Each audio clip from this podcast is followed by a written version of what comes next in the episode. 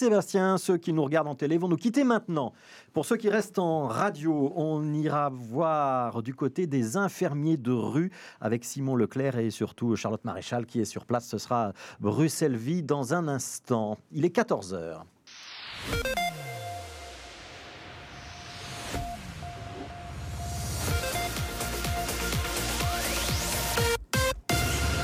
BX1 ⁇ Radio de Bruxelles.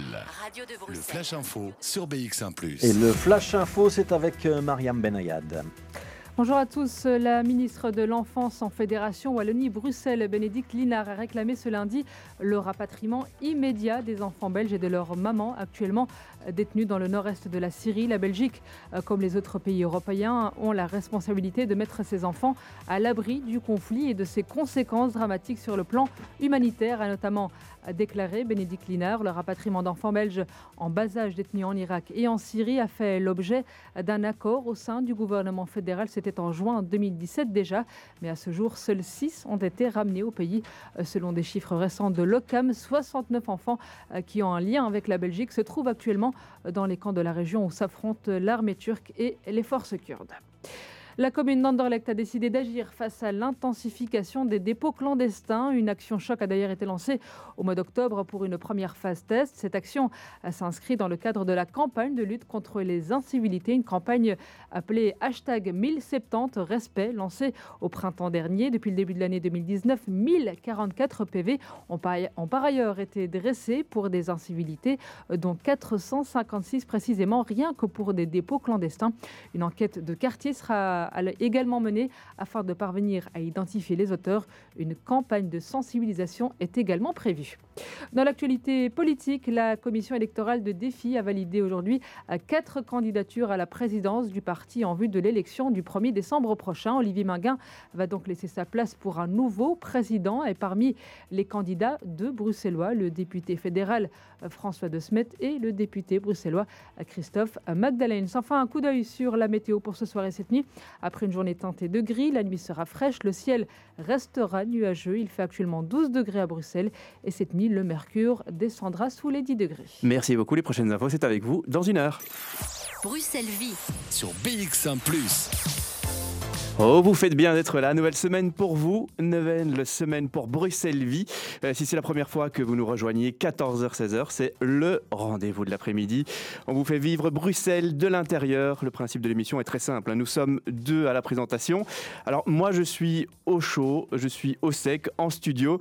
Et euh, Charlotte Maréchal, vous, bah, vous êtes à l'extérieur, au froid et sous la pluie. Bonjour, Charlotte, la courageuse. Bonjour Simon, bonjour tout le monde, j'espère que vous m'entendez bien. Oui, on a un bon contact. Pourquoi? Vous allez beaucoup bouger, je crois, aujourd'hui. Aujourd'hui, ça va être du sport, effectivement, parce que je ne vais pas rester à un endroit comme j'ai l'habitude de le faire.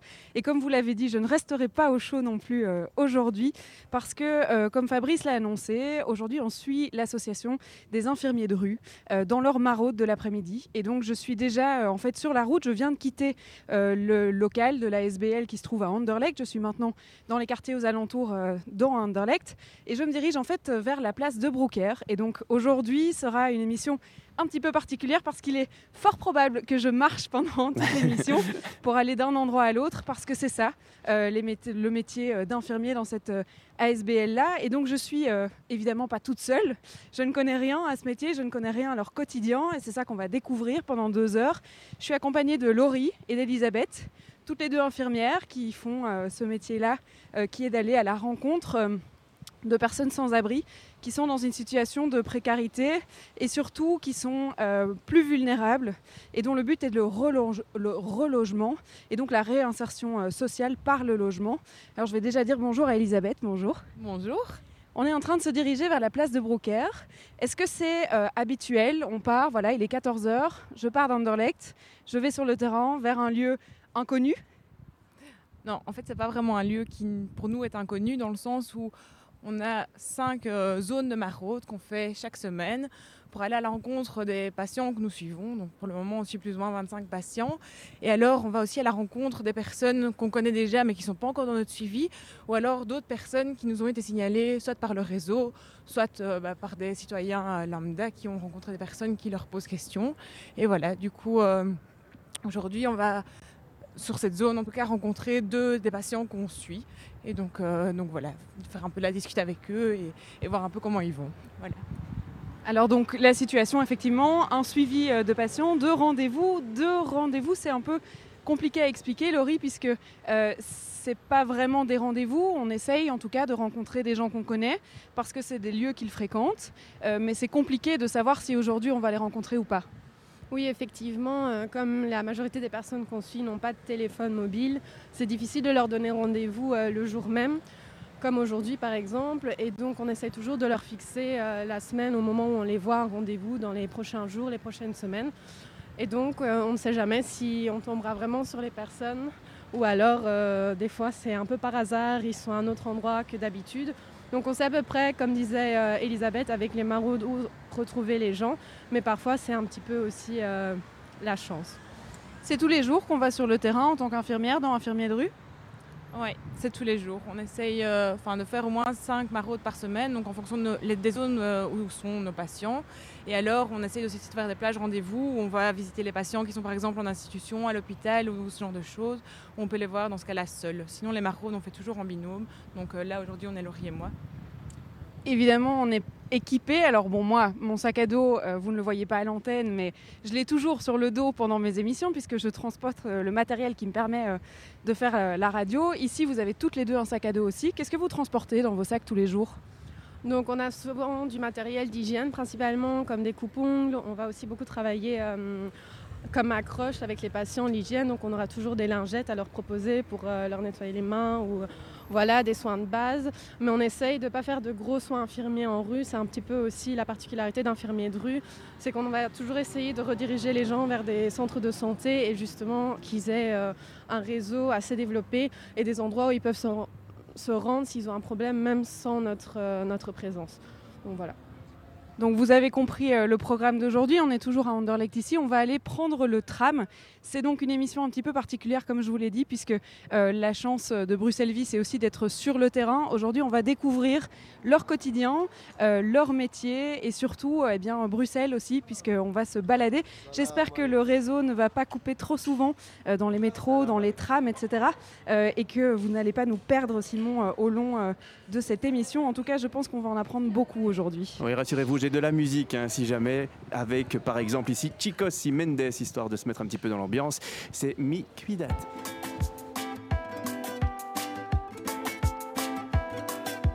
Gente que está surgiendo, sigue vibrando, sigue soñando, gente que está buscando, encontrando su destino, tráfico que no para, pobreza que no para, conflicto que no para, suciedad que no para, gente que está amando.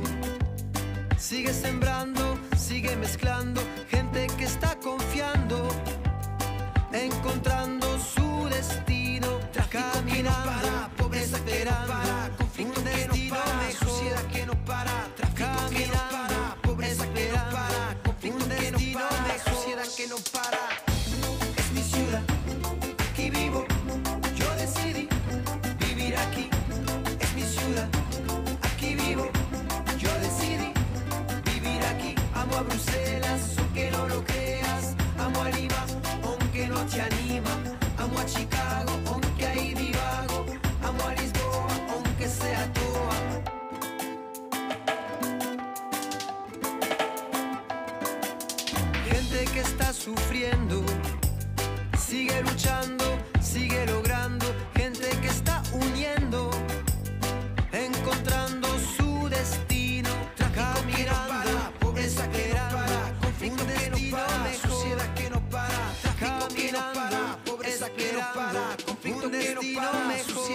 para.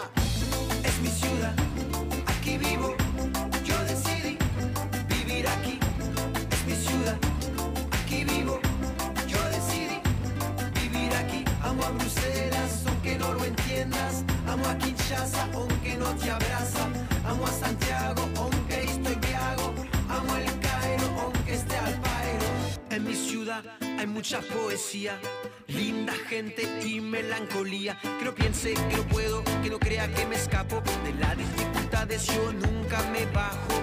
En mi ciudad hay mucha polución demasiada contaminación. Que no diga, que no mire, que no pasa, que no grite. A las autoridades no les gusta que se explique.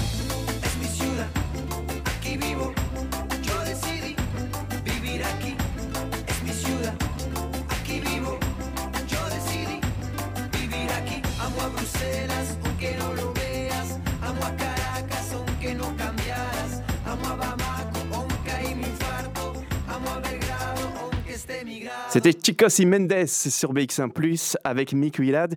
Alors Charlotte, on l'a dit, vous bougez beaucoup aujourd'hui, vous êtes dans le tram. Je suis dans le tram, je suis dans le tram 3 en direction euh, de Esplanade puisque euh, je vais de Lemonnier, là où on était euh, à la station euh, Lemonnier, jusqu'à euh, De Broucker. On se dirige vers De Broucker. C'est là où il y a notamment l'une des maraudes de, l'association Infirmiers de rue. Et justement, c'est quoi vos zones d'action ici, Elisabeth? On a différentes zones, donc qui sont surtout bah, la gare du Midi, la gare centrale, il y a tout ce qui est la gare du Nord aussi, puis il y a toute la petite ceinture avec toutes les stations de métro. Ce sont des endroits qui permettent vraiment aux personnes sans abri de se protéger du froid notamment, et alors de trouver un endroit posé où ils ne sont pas chassés euh, des agents de sécurité, ce genre de choses. Par exemple, on a un contrat avec la CIP qui nous permet vraiment de tolérer en fait, toutes ces personnes euh, sans abri au sein des stations. Est-ce que ça veut dire aussi que vous devez partager euh, vos, zones avec d'autres associations dans Bruxelles qui font aussi d'autres, un autre travail? Bien sûr, euh, on est beaucoup d'associations, chacun avec des spécificités. Par exemple, il y a l'association Transit qui s'occupe des personnes plutôt toxicomènes. Puis il y a le- la maraude de jour du SAMU social aussi qui font des tours. Ils donnent des, des couvertures, de la nourriture aux patients. Ils font des petits soins aussi. Euh, Enfin, plein de choses comme ça. Euh, tu penses à d'autres choses Oui, euh, surtout que c'est bien d'aborder ça parce qu'on fait souvent des équipes mixtes où on va aller avec justement des travailleurs de, différentes ASBL faire des maraudes ensemble pour qu'on puisse un peu s'échanger des informations sur nos suivis en commun, mais aussi rencontrer un public qu'on cible peut-être pas forcément, donc des, personnes qui seront moins vulnérables mais qui auront d'autres problématiques que nous on cible pas particulièrement. Donc oui, on travaille beaucoup en réseau en tout cas. Ça tombe bien qu'on parle du public cible parce que justement c'est aussi l'identité euh, d'infirmier de rue, c'est que vous vous êtes concentré sur euh, des personnes qui sont euh, très ciblées, qui sont les plus vulnérables dans la rue. Oui, c'est ça. Donc on a différents critères de vulnérabilité. Je ne sais pas si vous voulez que je les cite là pour le moment. Mais donc là, en fait, on s'occupe des personnes.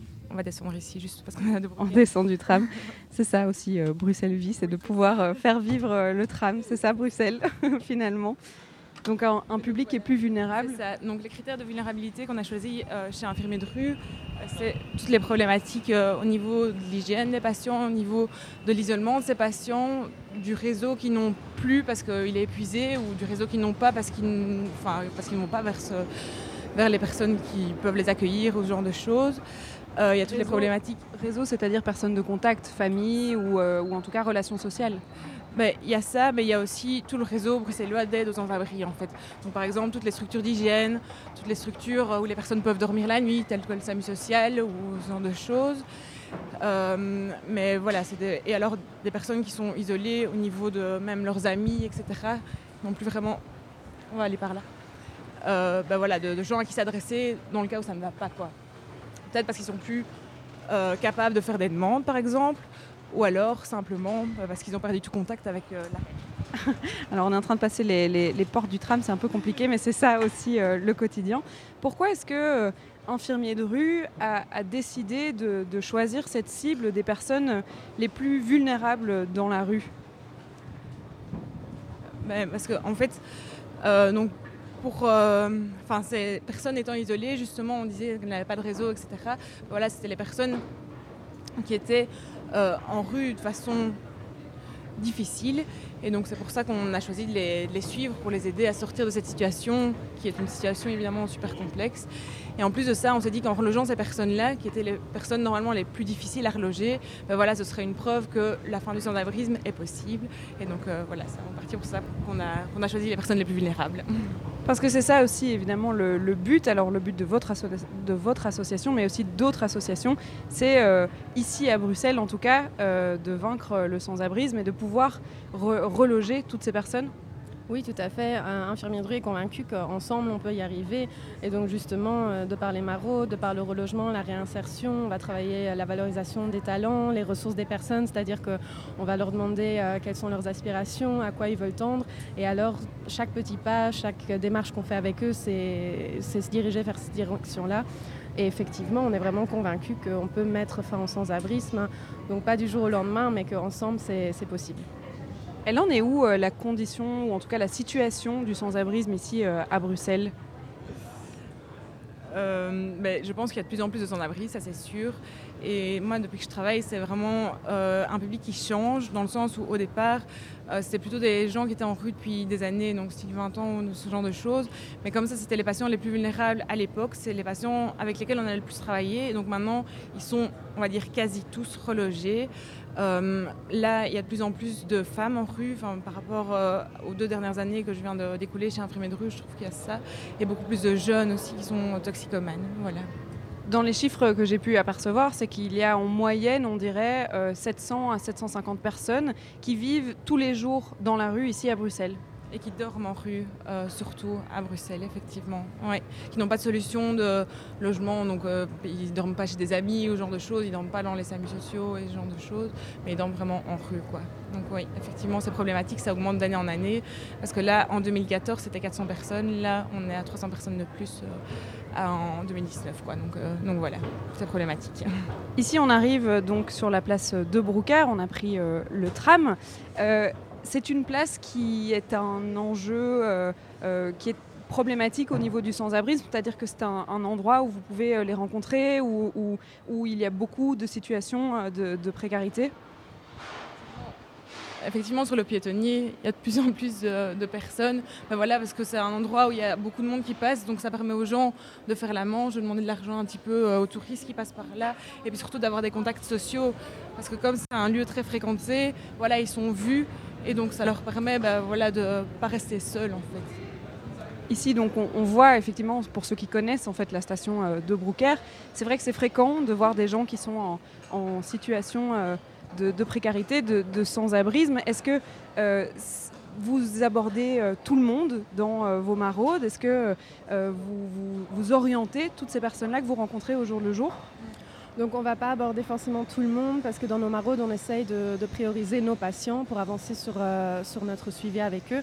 Mais effectivement, s'il y a une personne qui nous inquiète, qu'on va voir par hasard assise quelque part ou couchée, ou on a des signes cliniques qui nous inquiètent, eh ben, on aura tendance à, l'aborder. Et en fait, ce qu'on essaye de faire, c'est on a aussi beaucoup de signalements, comme disait Elisabeth tantôt, de personnes qui nous signalent des, des gens qui les inquiètent. Donc on va vraiment essayer dans notre base de données d'encoder le maximum de personnes possible, de rencontrer au moins tout le monde pour avoir euh, justement la possibilité d'évaluer ces critères de, vulnérabilité et donc euh, plus tard potentiellement de les rentrer dans notre suivi actif et donc d'être beaucoup plus proactif et de les suivre euh, hebdomadairement. On va continuer évidemment à découvrir votre métier et à comprendre aussi vos valeurs au sein de la SBL. je propose qu'on fasse une petite pause puisqu'on vient d'arriver ici. Je pense qu'il est temps d'évaluer un petit peu ce que vous allez faire aujourd'hui et de vous laisser travailler aussi puisque c'est le but d'aujourd'hui Simon. On va se faire une petite page de musique. Oui, vous êtes à De Broucker, vous suivez les infirmiers de rue cet après-midi. On revient avec vous juste après Bora Boris. De 14h à 16h. Bruxelles Vie. Ça y est, grâce à la méthode d'auto-hypnose, en quelques semaines chez ABC Langue, j'ai appris à parler le néerlandais. L'auto-hypnose est une méthode rapide et très efficace pour apprendre et oser parler l'anglais, le néerlandais ou une autre langue. A, B, Langue. 736 74 36. 02 736 74 36. Un docteur qui soigne une chaudière. T'as de l'imagination, toi. Ben oui, mais dans la réalité, les chaudières aussi peuvent se mettre à tousser et à mal respirer. Ah bon? Ah, j'ai jamais entendu ça. Et alors, elles consomment trop d'énergie et finissent par tomber en panne. Eh ben, on va appeler le docteur des chaudières alors. Il y a intérêt. Le contrôle périodique des chaudières, bon pour le climat et votre portefeuille. Pour le climat, dessinons un autre avenir. Bruxelles Environnement climat.environnement.brussels. Top le souper, merci pour tout. Et vous rentrez comment du coup? En cambio. À Bruxelles, le stationnement est gratuit. En soirée, tu ne paies que les kilomètres. Et en plus, il y a des emplacements dédiés juste à côté de chez nous. Waouh, Cambio, c'est top Info, cambio.be. À Georges-Henri, c'est BX1 Plus qu'on écoute.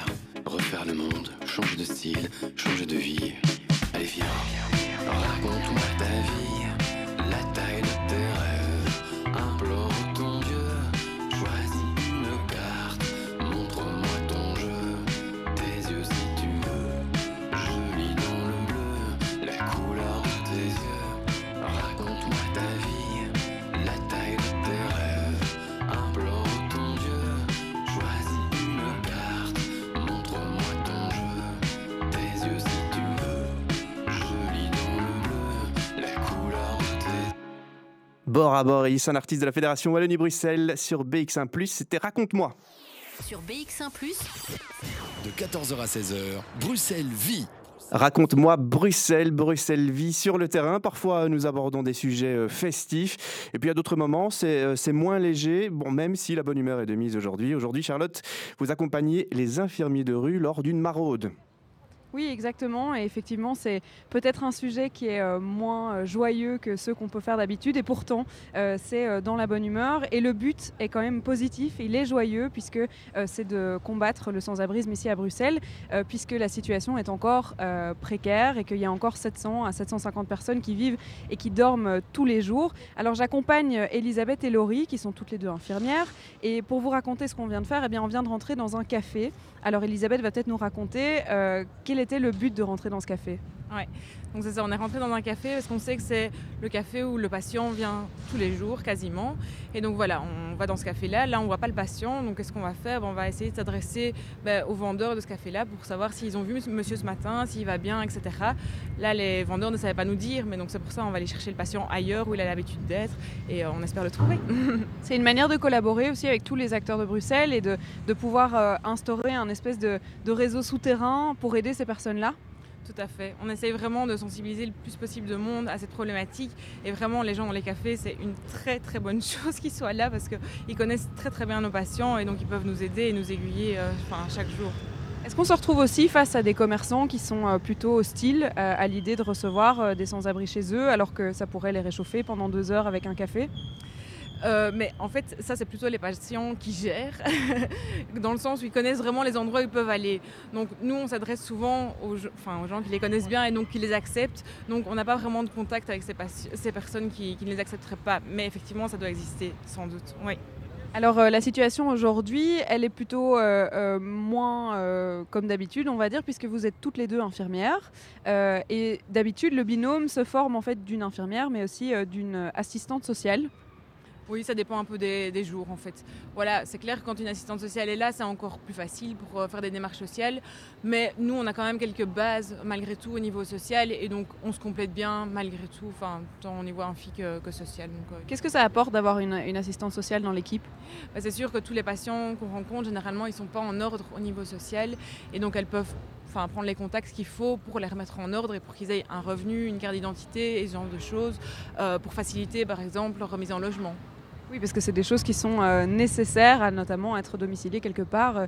Alors, Laurie vient de nous re-rejoindre puisque tu as été voir un, bah, peut pas dire un patient, puisque c'est quelqu'un que vous avez commencé à connaître dans la rue, euh, qui correspond à vos critères de précarité, mais euh, où vous travaillez petit à petit euh, à rentrer en contact avec lui, c'est ça? C'est ça, avec beaucoup de personnes qu'on rencontre, ben, c'est normal, la confiance, il faut qu'elle s'installe peu à peu. Et donc, on va essayer d'aller les voir euh, plusieurs fois, d'entrer en contact avec eux, de savoir quelle est leur situation sociale, notamment leur situation médicale. S'ils ont besoin d'aide pour un besoin ponctuel, par exemple le jour même, il y en a qui vont nous demander, euh, par exemple, de l'eau potable ou est-ce qu'ils peuvent prendre une douche. Et donc, on va essayer de, de faire du travail de réorientation principalement dans l'attente d'avoir de la place euh, pour les rentrer dans notre suivi. La situation ici, c'était de parler anglais. Alors, euh, euh, il faut un peu user de, toutes les langues qu'on connaît presque, euh, on va dire, pour pouvoir aborder ces gens et essayer d'être le plus proche d'eux. Oui, tout à fait. On va essayer de, parler dans leur langue maternelle tant qu'on a les compétences pour. Donc, au sein de l'équipe, on a plusieurs personnes qui parlent différentes langues, donc l'allemand, l'anglais, l'espagnol. Et donc, effectivement, pour certaines personnes, ça va être beaucoup plus facile. Et aussi, ça va contribuer à être en confiance. C'est beaucoup plus facile, même pour nous, travailleurs, de, parler dans notre langue maternelle. Et donc, pour eux aussi. Et effectivement, des fois, euh, quand personne parle la langue, on va faire appel à des services qui peuvent nous traduire. Ou alors, on a déjà eu des situations, là, je pense à un cas spécifique, où on peut faire appel euh, à l'endroit où il dort pour euh, avoir un traducteur parce qu'il y a une personne qui parle son dialecte là. Et donc, voilà, on, on s'aide comme on peut. oui, c'est très bien. euh, J'ai encore une question par rapport euh, notamment à ce que tu viens de faire ici, euh, puisque le but c'est de gagner la confiance petit à petit. Est-ce que vous avez aussi des situations de rejet, c'est-à-dire qu'ils n'ont pas envie, besoin d'aide? Oui, tout à fait. Donc, ne pas avoir besoin d'aide, je trouve ça parfois un peu un terme. Voilà, c'est compliqué à dire. Il y en a bien sûr qui ne vont pas être dans le contact tout de suite, qui vont refuser de nous parler. Et donc, le, le truc aussi, c'est d'accepter ça, de ne pas forcer le lien. Et, souvent, ce qui se passe, ce qu'on voit, c'est que des personnes qui nous diront non ou que tout va bien, ça on a souvent qui disent que tout va bien, et ben fil, au, au fil du temps, on va de plus en plus leur rendre visite, leur dire bonjour, leur rapporter quelque chose. Et donc, à un moment, bah, quelque chose va se débloquer et ils auront plutôt une demande concrète. Mais c'est vrai qu'on qu travaille énormément avec la non-demande. Et souvent, ces gens-là, c'est pas qu'ils n'ont pas un besoin, mais qu'ils n'ont pas une demande concrète, notamment parce qu'elle a déjà été rejetée par ailleurs ou alors parce qu'ils n'ont plus d'espoir quant à leur situation. Et donc, voilà.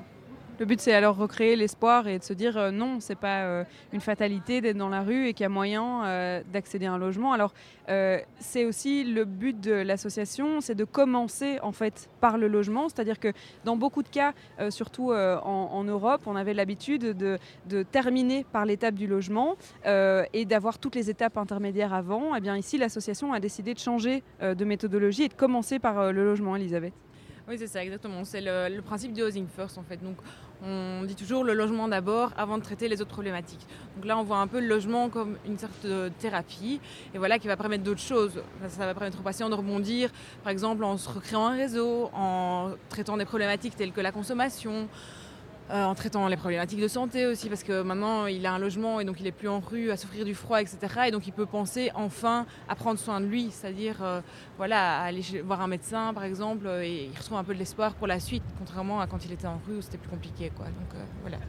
Oui, effectivement, la rue est un facteur de morbidité en lui-même et donc le fait de, que les personnes ne soient pas en rue, déjà leur santé va petit à petit aller mieux. Le fait qu'ils aient un, toit, qu'ils peuvent dormir dans un lit le soir et dans beaucoup de situations, ça va nous, aider quand par exemple ils vont sortir de cure ou d'hospitalisation, justement de ne pas retomber en rue.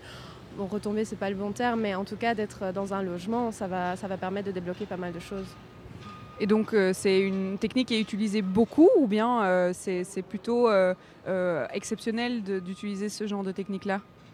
Il me semble qu'en Belgique, il y a quatre ASBL qui pratiquent la Housing First, dont nous, et on collabore donc aussi beaucoup avec les, les autres ASBL pour voir justement comment on avance sur ce terrain-là, qu'est-ce qu'on peut améliorer, euh, quelles sont les, nouveautés. Mais donc effectivement, euh, c'est assez, c'est assez récent, il me semble 7 ans, mais je ne veux pas dire de bêtises. On en parlera un peu plus, surtout de savoir euh, ben, comment reloger euh, ces personnes, euh, comment trouver les logements pour les reloger, et puis quelles sont les étapes après ce relogement, puisque le travail n'est pas fini, on vient de le dire, on commence par là, et puis il y a encore un énorme travail à faire après cette étape-là.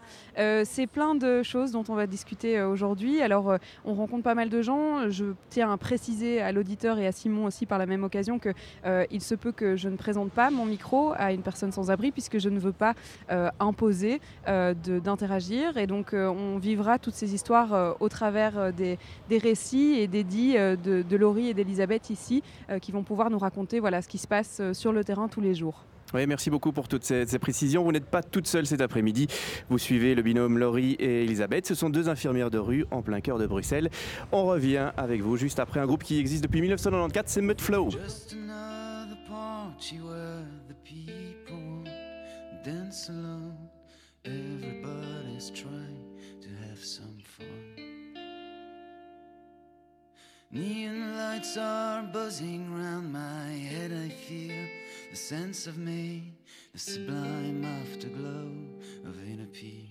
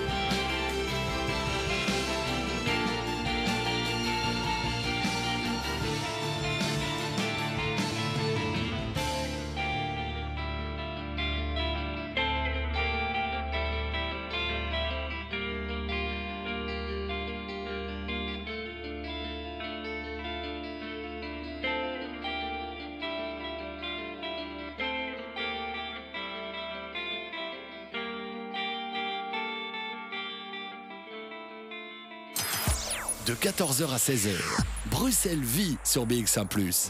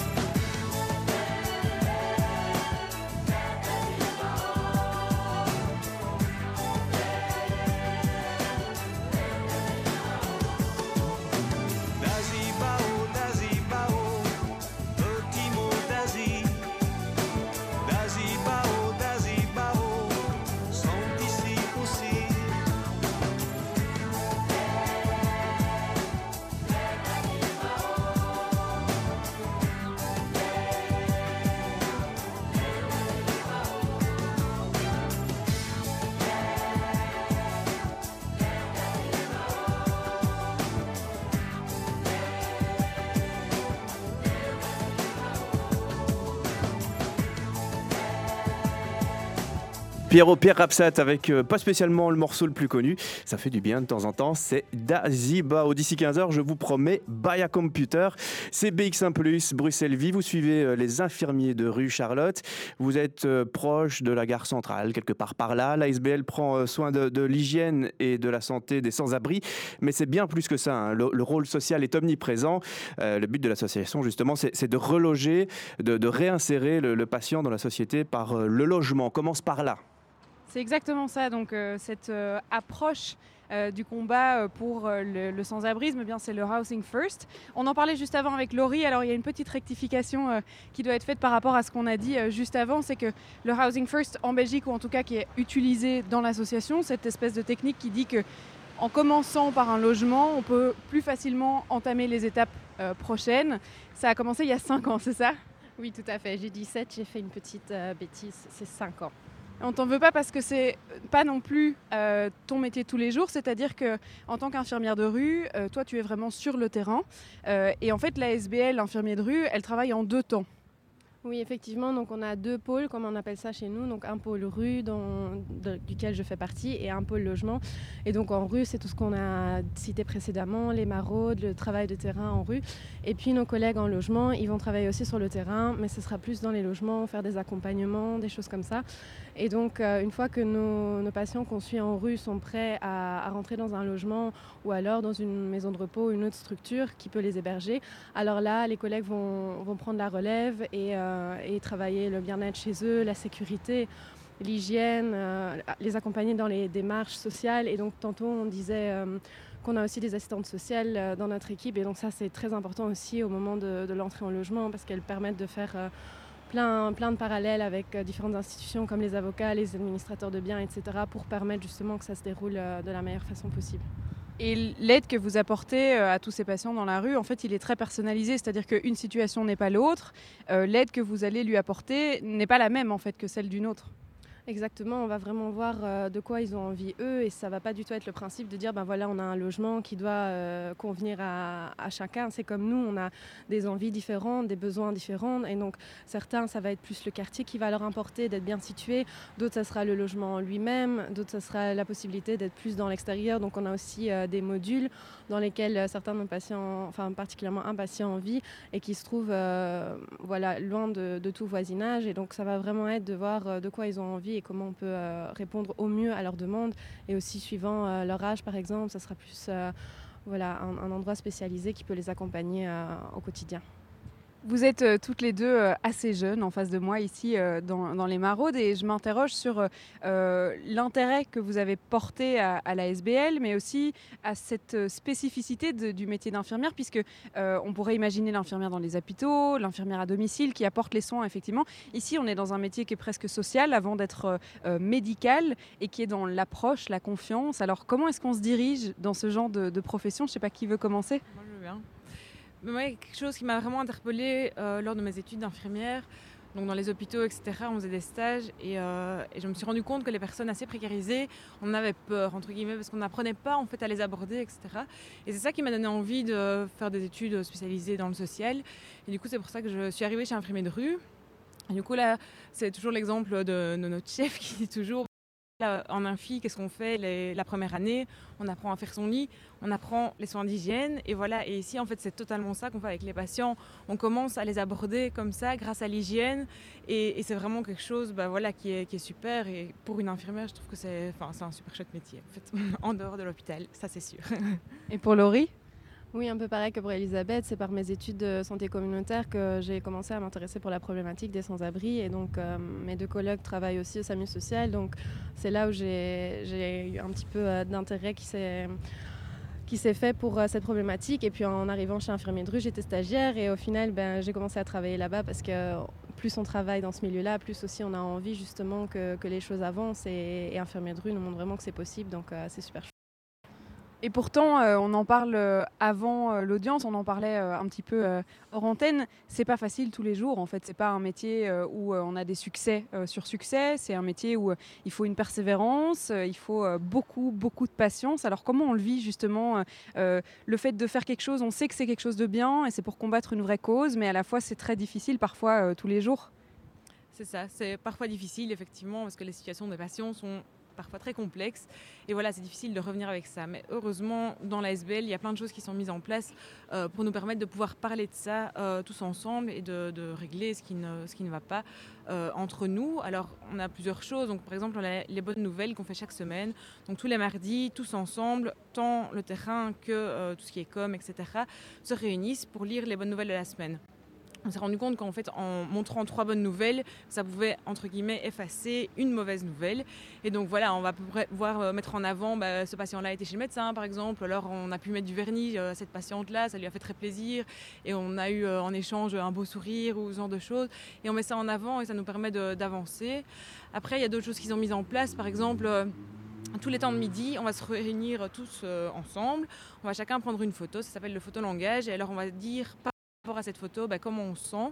Et alors, quand quelqu'un dit que ça va plutôt moins bien, bah, voilà, on va pouvoir revenir vers ces personnes-là parce qu'elle a pu l'exprimer euh, devant tout le monde. Et donc, ça va lui permettre bah, voilà, de débriefer un peu de la situation qui ne va pas et, euh, de pouvoir avancer euh, avec ça. Il y a aussi d'autres choses qui sont les supervisions. Ça, c'est plutôt pour euh, souvent des cas cliniques qui nous posent question et sur lesquels on n'avance plus. Et voilà, ça, ça nous aide aussi à pouvoir réfléchir euh, à comment se diriger vers euh, une meilleure chose et voilà, de voir un peu plus clair dans la situation dans laquelle on est plongé le nez très souvent. Voilà. Je me tourne vers Laurie, mais qu'est-ce qui pourrait être difficile dans votre métier? Qu'est-ce que vous considérez comme parfois bah, difficile au jour le jour quoi?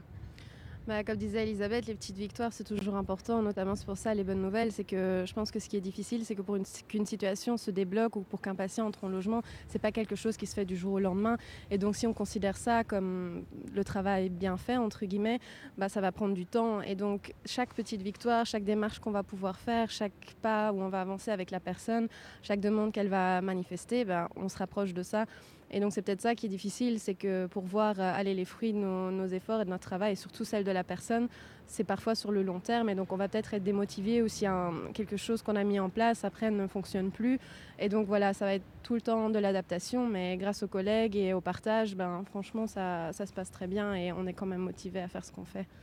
Tous les jours, on revient euh, sur le terrain avec le plaisir de pouvoir euh, aider et retrouver ses patients oui, tout à fait. Enfin, ça, je peux vraiment euh, parler euh, en notre nom à tous, je pense, et qu'ils nous le rendent bien. Et, c'est aussi super beau de voir comment eux, eux parlent du travail accompli ensemble et, et de voir ce qu'ils ont accompli. Enfin, ils sont fiers et aussi de nous le dire à chaque fois que quelque chose a bien marché. Donc, oui, tout à fait pour euh, rappeler à nos auditeurs, ou en tout cas vous décrire ce qu'on est en train de faire, on est en train de se remettre en route puisque euh, on est ici au Mont des Arts, on a déjà bien voyagé, on est parti de euh, Anderlecht, on arrive à la place de Broker, ici le, Mont des Arts. on est toujours à la recherche d'un patient dont on a envie de, suivre l'évolution, puisque c'est ça tous les jours, c'est de rencontrer des gens qu'on connaît pour être sûr que on va dans la bonne direction, qu'on puisse les aider petit à petit. Et, euh, et voilà, on n'a pas encore trouvé euh, cette personne. On, euh, on s'est rendu dans deux endroits qui sont des endroits qu'il fréquente tous les jours et de manière assez récurrente. Voilà, c'est quelque chose aussi qui est difficile, c'est que quand on part en mission toute la journée, eh bien, c'est possible qu'on revienne sans avoir rencontré la personne qu'on avait souhaité rencontrer pendant la journée. Et c'est peut-être ça aussi qui est assez éreintant, on va dire, ou en tout cas, c'est un des points qui est peut-être plus difficile. Du métier. Simon, je vais vous laisser reprendre la main pour une petite pause musicale. Ça nous laissera le temps ici euh, de pouvoir euh, accélérer un petit peu et se rendre au troisième endroit euh, où on a absolument besoin euh, de se rendre dans cette maraude. Oui, nous vous laissons continuer votre maraude et puis nous on part en musique avec un projet euh, hybride de tournée avec notamment un membre de Mountain Bike, c'est Baya Computer signé chez Rock Hill Records. Plongez-vous dans l'ambiance de Bruxelles avec Charlotte Maréchal. Top le souper, merci pour tout. Et vous rentrez comment du coup? En cambio À Bruxelles, le stationnement est gratuit. En soirée, tu ne paies que les kilomètres. Et en plus, il y a des emplacements dédiés juste à côté de chez nous. Waouh, Cambio, c'est top Info cambio.be Ça y est, grâce à la méthode d'auto-hypnose, en quelques semaines chez ABC Lang, j'ai appris à parler le néerlandais. L'auto-hypnose est une méthode rapide et très efficace pour apprendre et oser parler l'anglais, le néerlandais ou une autre langue. A, B, C. langue. 736 74 36. 02 736 74 36. Un docteur qui soigne une chaudière. T'as de l'imagination, toi. Ben oui, mais dans la réalité, les chaudières aussi peuvent se mettre à tousser et à mal respirer. Ah bon? Ah, j'ai jamais entendu ça. Et alors, elles consomment trop d'énergie et finissent par tomber en panne. Eh ben, on va appeler le docteur des chaudières alors. Il y a intérêt. Le contrôle périodique des chaudières, bon pour le climat et votre portefeuille. Pour le climat, dessinons un autre avenir. Bruxelles Environnement. Climat.environnement.brussels. Tous les artistes de la Fédération Wallonie-Bruxelles sont sur BX1 ⁇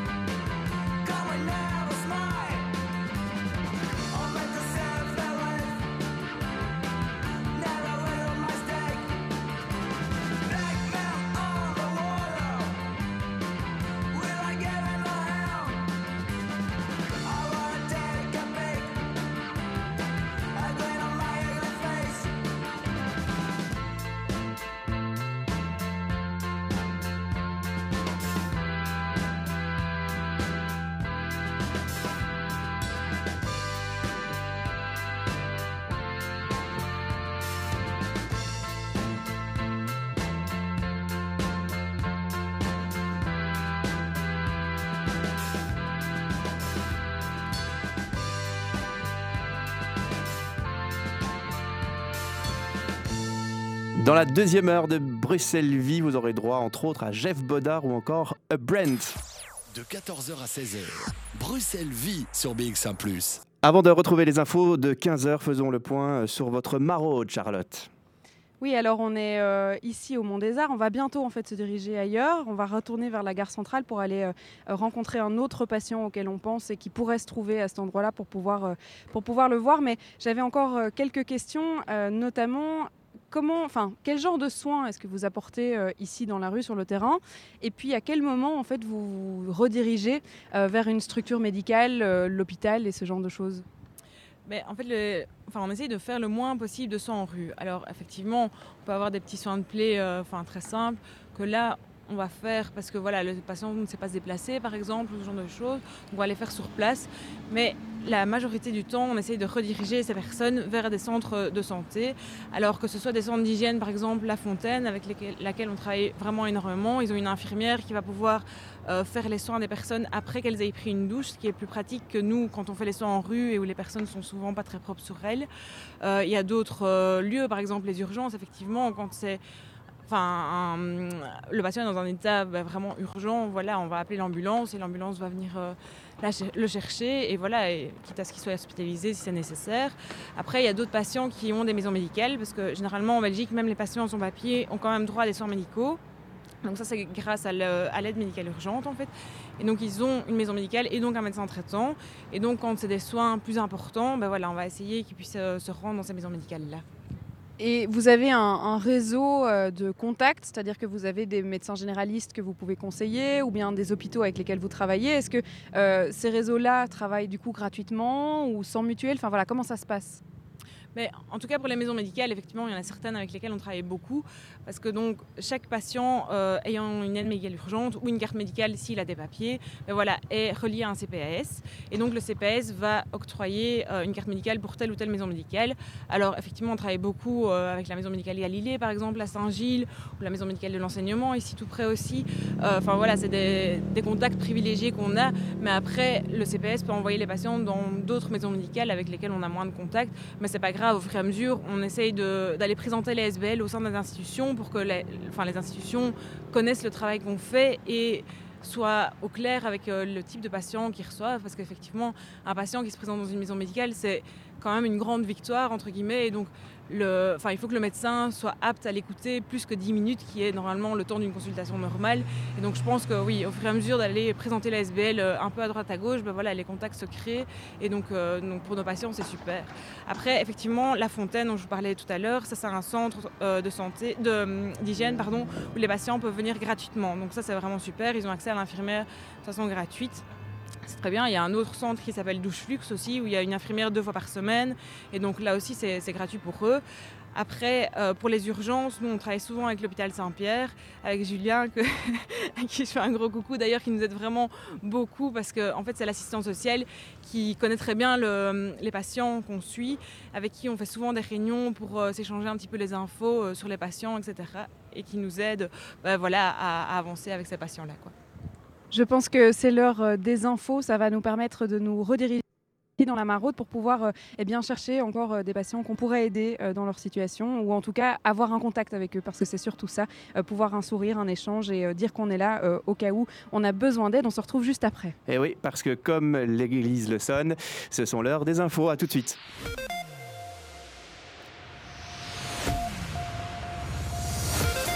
Bon après-midi avec BX1 ⁇ vous écoutez Bruxelles Vie, il est 15h. BX1 ⁇ Radio de Bruxelles.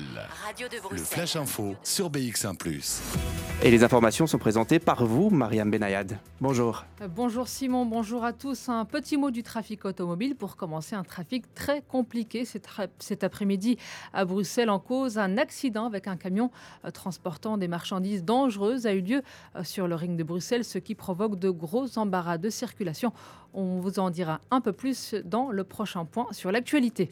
Nous vous en parlions dans le flèche de 14h. Un accident spectaculaire a eu lieu cette nuit vers 4h du matin à Bruxelles. Les pompiers euh, sont intervenus pour un accident de la circulation au boulevard Léopold II à Kuckelberg. Un motard s'était retrouvé coincé avec la tête sous une voiture mal garée et nous venons d'apprendre que le motard est décédé des suites de ses blessures. Une information euh, confirmée par les pompiers de Bruxelles et la police de la zone Bruxelles-Ouest.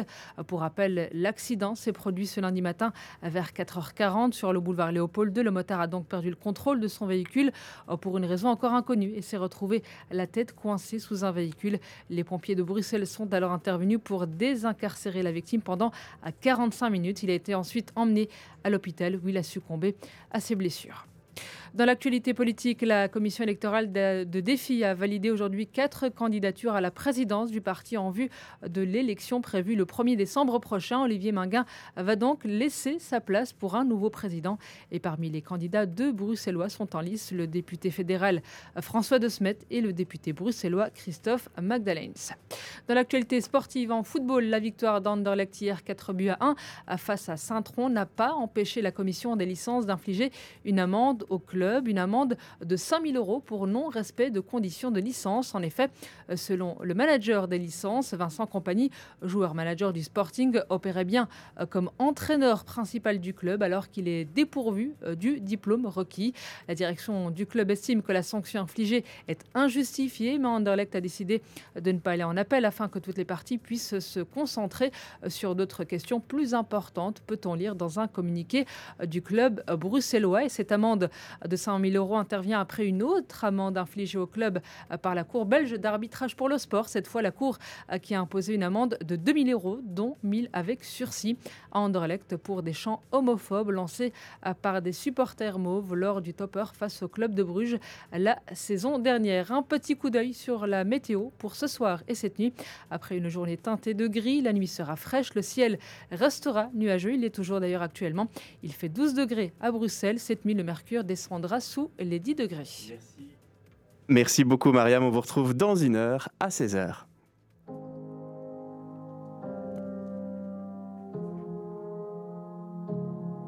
She said I never want to hurt you again. I said I never want this to come to an end. She said, Look at me, baby. Just tears will run out. I said I took you for granted, but I can't be without you. Please can't wait to say pretty lies, pretty lies, lie to each other again one last time. Slow.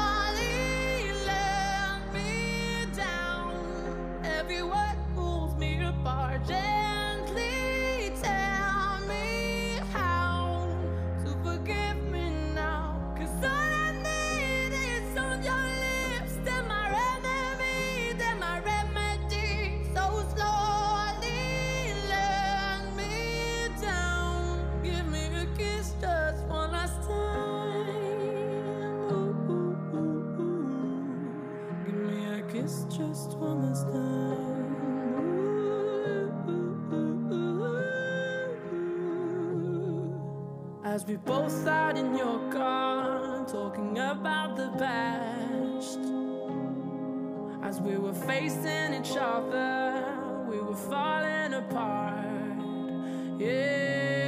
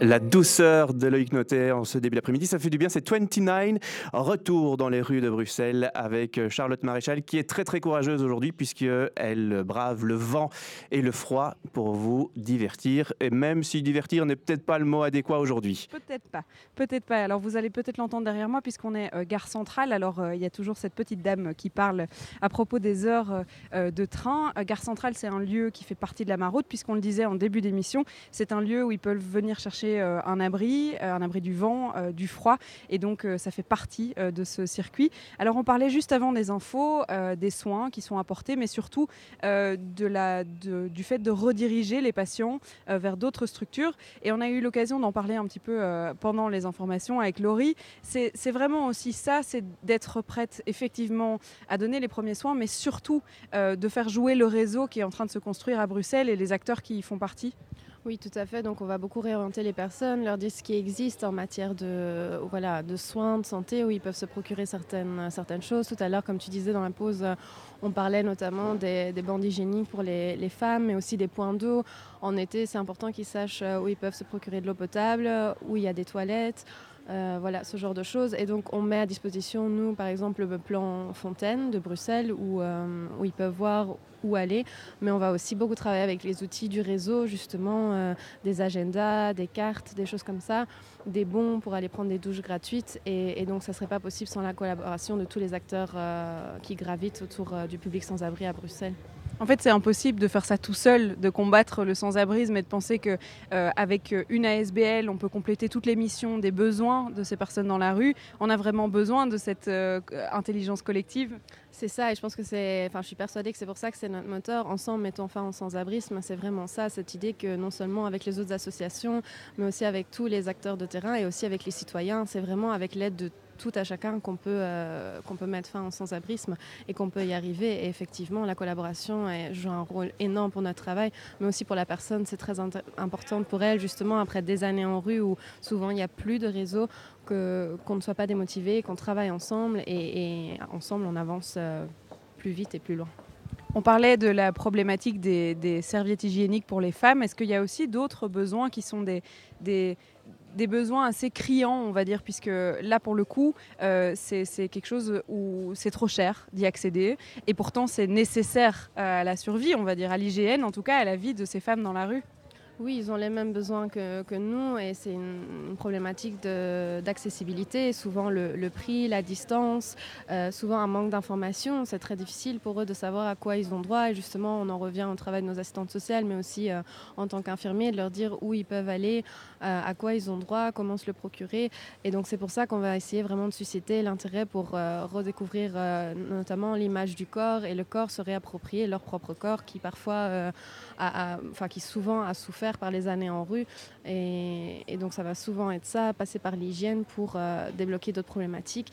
Mais effectivement, comme tu le disais, il y a aussi euh, les serviettes hygiéniques, il y a le besoin de dormir quelque part, le besoin de sécurité qui est très présent parce que dormir dehors d'un avec un seul œil euh, fermé, la peur de se faire agresser, de se faire voler. donc tout ça, on va essayer de, de trouver des solutions, non seulement ponctuelles, mais aussi vraiment sur, sur la durée, des solutions durables. En tant que personne, mais aussi en tant qu'infirmière, est-ce que parfois on se sent pas aussi euh, impuissant euh, à, la demande ou en tout cas à, ce qu'on peut voir euh, dans la rue? Si, tout à fait. Je pense que c'est pour ça que dans la SBL, en tant que travailleur de terrain, on travaille beaucoup sur le lâcher prise parce que effectivement, souvent, c'est difficile de de s'en tenir à une rencontre d'une ou deux heures, donc on va faire le maximum possible, mais, bien sûr qu'on on y repense et puis on est, on est parfois leur seul, contact de la journée et donc euh, on essaye de, faire ce qu'on peut, de ne pas les décevoir une fois qu'ils ont une demande, de vraiment pouvoir y, répondre et donc c'est pour ça que aussi le réseau est super important parce que nous, d'office, on ne sait pas tout faire avec eux et donc ça va être super im- important de savoir euh, vers qui ils peuvent aller et, de créer un lien de confiance euh, avec le réseau. Mais oui, ça peut être frustrant parfois. J'ai en tête euh, une expression qui a été euh, euh, utilisée par une cinéaste qui a fait un travail vraiment sur les femmes dans la rue et qui les a appelées les invisibles. Est-ce que c'est ça qu'on ressent, c'est de se dire que la société ferme beaucoup les yeux sur la situation qui pourtant est devant leurs yeux tous les jours? Oui, parfois c'est vrai que ça, je me rends compte que depuis que je suis chez Infirmier de rue, quand on va faire une démarche avec quelqu'un, eh ben, on s'identifie vraiment à cette personne. On est assis avec elle de l'autre côté du bureau, que ce soit en consultation médicale, à la pharmacie ou d'autres. Et donc des fois, on a des réactions un peu violentes, notamment par rapport aux personnes qui consomment de l'alcool ou qui sont sous l'influence de certaines substances. Et donc ça peut être très violent, le, le regard des autres, ou alors les gens typiquement dans le métro qui vont couvrir leur nez avec leur pull ou qui vont aller s'asseoir plus loin. Et donc c'est vrai que je pense qu'on s'en rend plus compte quand on est euh, proche de cette population-là, de nos bénéficiaires. Et donc, euh, oui, effectivement, euh, je peux comprendre euh, le terme invisible. Elisabeth, c'est aussi quelque chose euh, invisible qui, qui reflète euh, assez bien la situation dans laquelle il se trouve? Le terme invisible, le fait de, de penser à- aux sans-abri comme, comme ceux qu'on ne voit pas, entre guillemets, je fais les guillemets, euh, euh, et qui pourtant sont devant nous euh, tous les jours, c'est un terme qui, qui est assez bien choisi peut-être? Oui, effectivement, parce que là, enfin, toute euh, personne qui fait le même chemin tous les jours bah, passe devant les mêmes personnes et s'y habitue en fait. C'est pour ça que, chez nous, on essaye vraiment de sensibiliser les citoyens, grâce notamment aux citoyens bienveillants qui nous permettent, bah, sur leur chemin de travail, de voir différentes personnes qui connaissent bien et de voir un petit peu si leur état se dégrade ou s'améliore, et en fonction de voir un petit peu bah, ce que ces patients ont besoin, etc. Parce que effectivement, nous, on est sept dans l'équipe rue, on n'a pas des yeux partout à Bruxelles, et donc, euh, donc voilà, ces citoyens qui sont sensibilisés à la cause bah, nous permettent voilà, d'avoir une vision plus globale de toute la population sans abri en fait ici à Bruxelles. C'est-à-dire qu'on peut vous contacter si, euh, par exemple, tous les jours, euh, comme tu le disais, euh, je passe à côté de quelqu'un, que j'ai envie de l'aider, on peut contacter infirmier de rue? Effectivement. Alors, quand on nous contacte, bah voilà, nous, ça nous permet de répertorier un petit peu toutes les personnes euh, sans abri à Bruxelles. Après, c'est pas pour ça que nous, on va directement agir, parce que le terme infirmier de rue peut peut-être porter à confusion, mais en fait, on ne fait pas des soins euh, d'urgence en rue, par exemple. Au contraire, on travaille vraiment sur du long terme. Et donc, si on nous appelle en nous disant oui, ce patient-là a une plaie, est-ce que vous pouvez passer?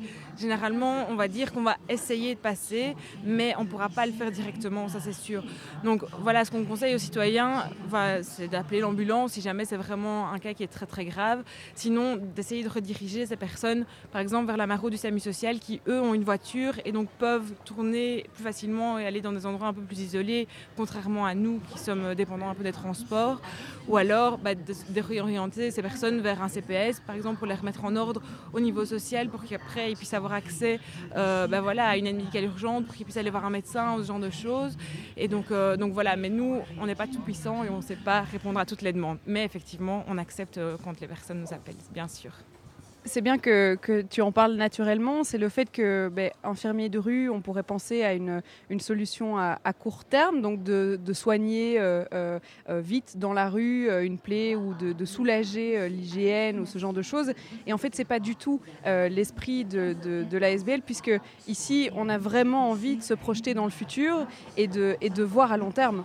C'est ça, effectivement. Là, l'hygiène, on en parle, c'est vraiment le premier lien qu'on va avoir avec la personne. Donc, pour créer un lien de confiance avec elle, on va travailler avec des lingettes. Donc, on va lui proposer ça, voir un petit peu ce qu'elle ressent quand elle se lave les mains avec une lingette. Et puis, par la suite, essayer de rebondir là-dessus et lui proposer, par exemple, d'aller prendre une douche en lui montrant tout le, plan des, douches qu'on a créé euh, nous-mêmes. Et alors, voir un petit peu si cette personne a de l'argent pour aller faire euh, prendre sa douche ou alors si elle doit aller dans des endroits euh, plutôt gratuits ou ce genre de choses.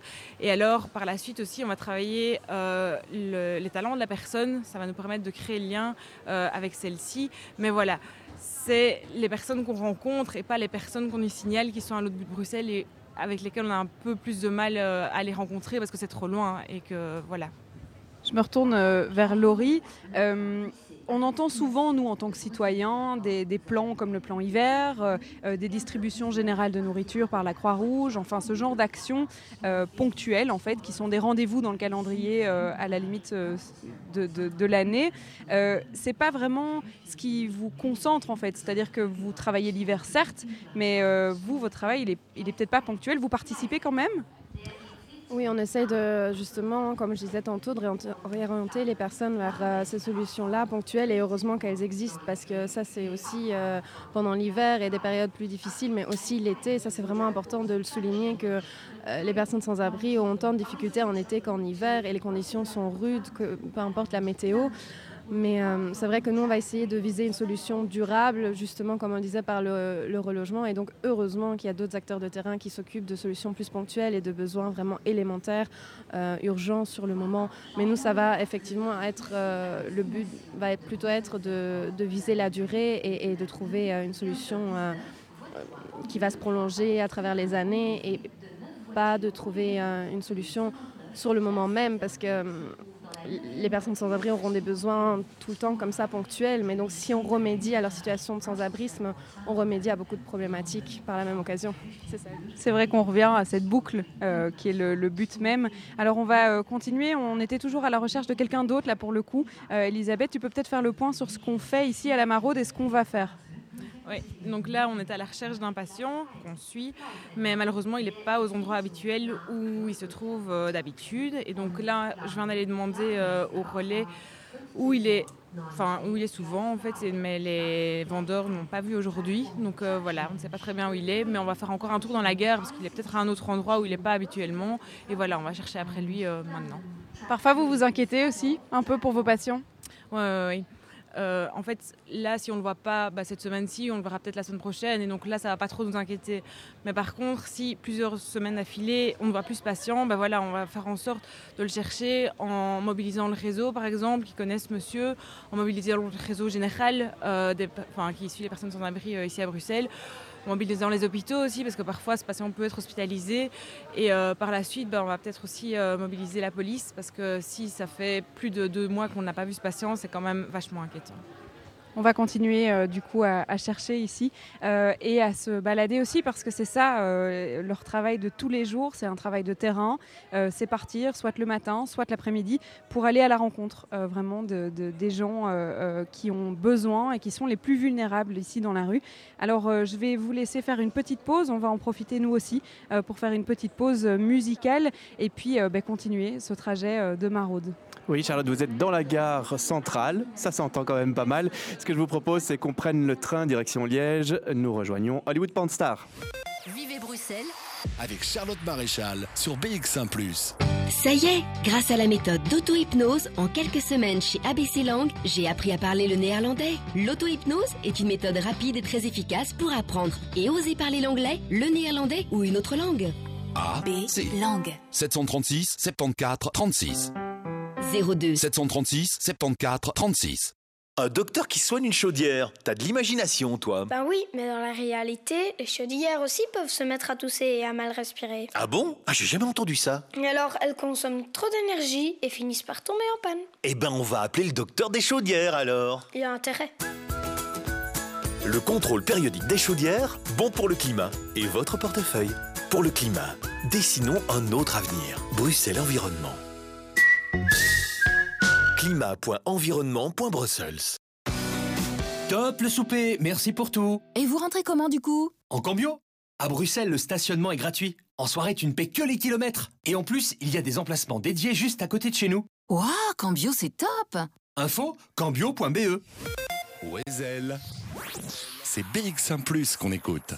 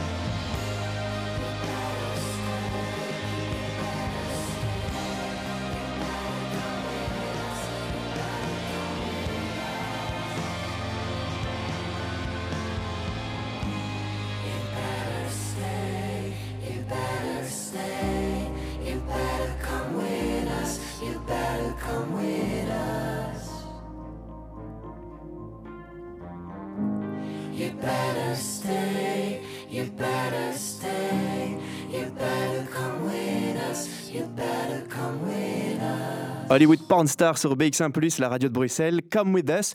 Come with us, rejoignez justement l'équipe de bénévoles des infirmiers de rue. Il en faut euh, continuellement hein, dans des domaines variés. Il faut des bénévoles événements, des bénévoles internes, des porte-paroles, des bénévoles logistiques, des accompagnateurs ou tout simplement des bénévoles visiteurs. Si vous êtes intéressé, vous pouvez envoyer un mail à info@idr-sv.org. On retrouve Charlotte justement avec les infirmiers de rue. Ça sera juste après Jeff Bodard.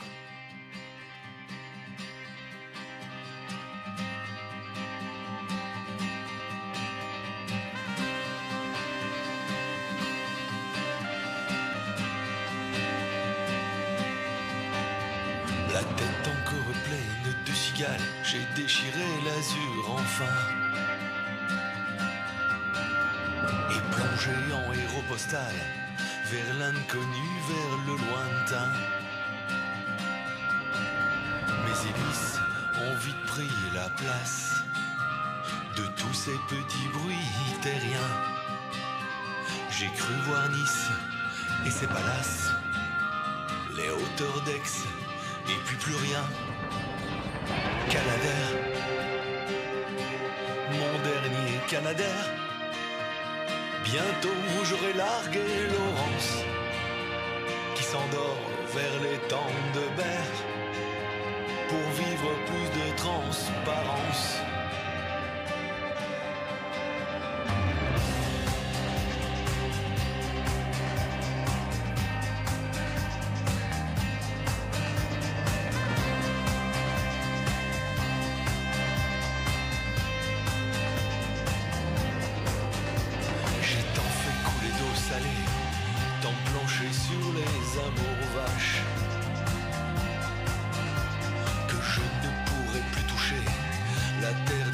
Moins d'un crash. Que je m'abîme au fond des mers, qu'elle me démonte et me recrache. Un beau jour, pas très loin d'hier, ou sur une côte malgache. Canadair, mon dernier Canadair. Bientôt j'aurai largué qui s'endort vers les temps de Berre, pour vivre plus de transparence. Canadair, mon vieux Canadair. Ce soir nous oublierons Laurence. Je dessine des moutons dans l'air pour vivre d'autres turbulences.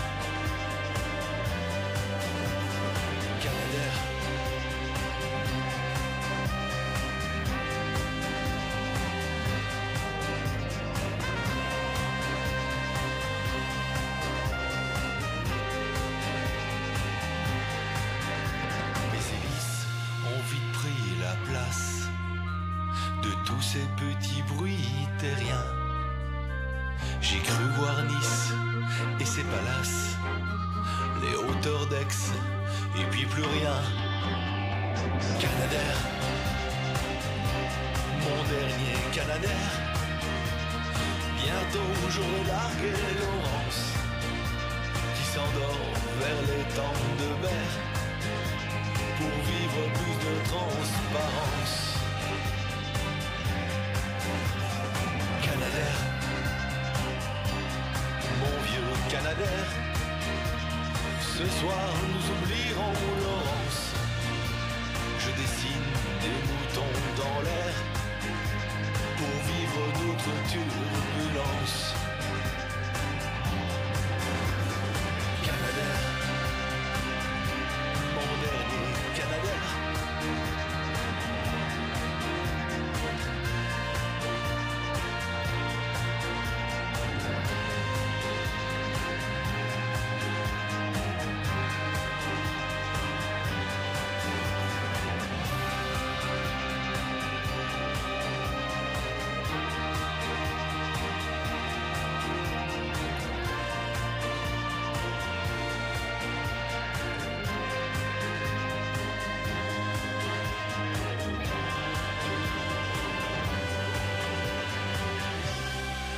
Qu'est-ce qu'il nous manque, hein, lui? C'est tellement bateau de le dire, mais tellement vrai, je crois que vous serez d'accord avec moi. Jeff Bodard.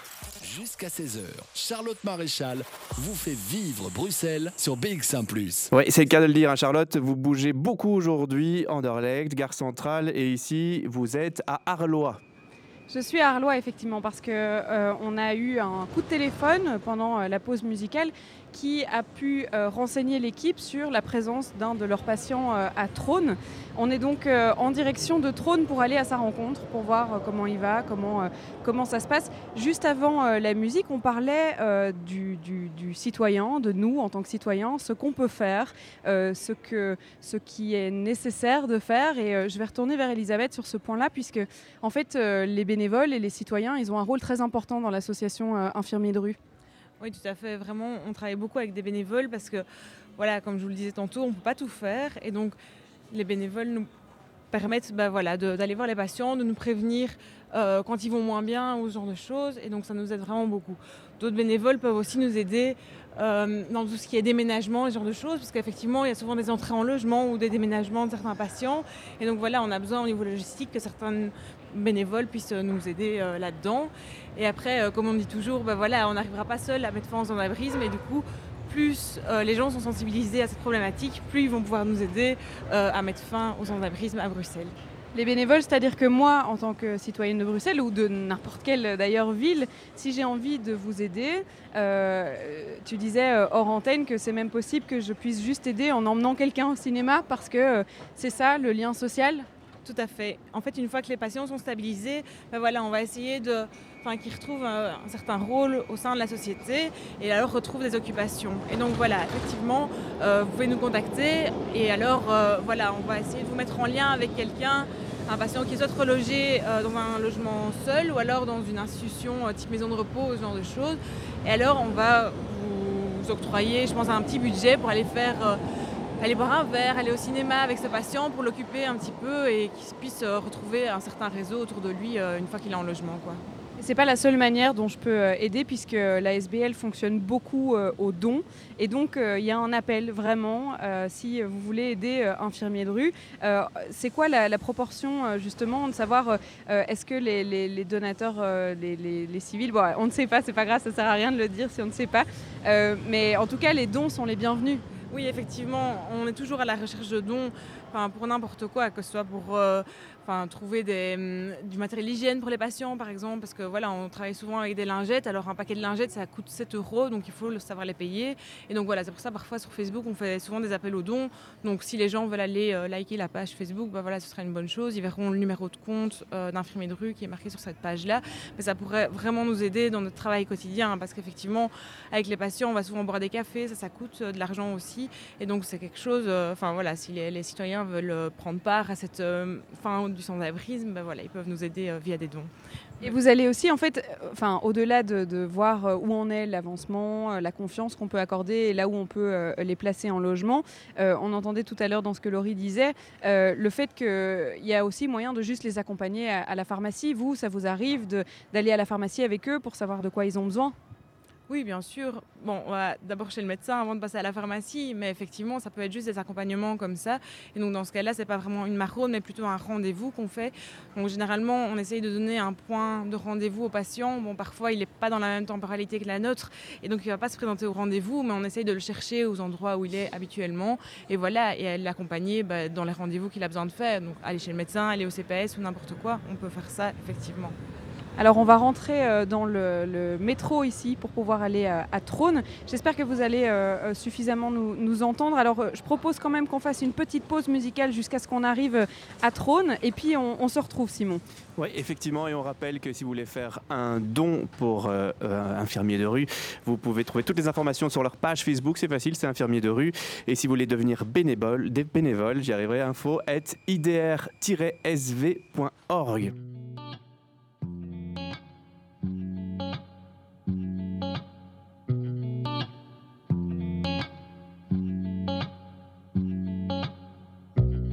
Six messages, quatre appels manqués. Ça fait plaisir savoir que je t'ai manqué. Au fond, je vais pas dire que je suis désolé. non. Mais à ta place, j'aurais fait pareil.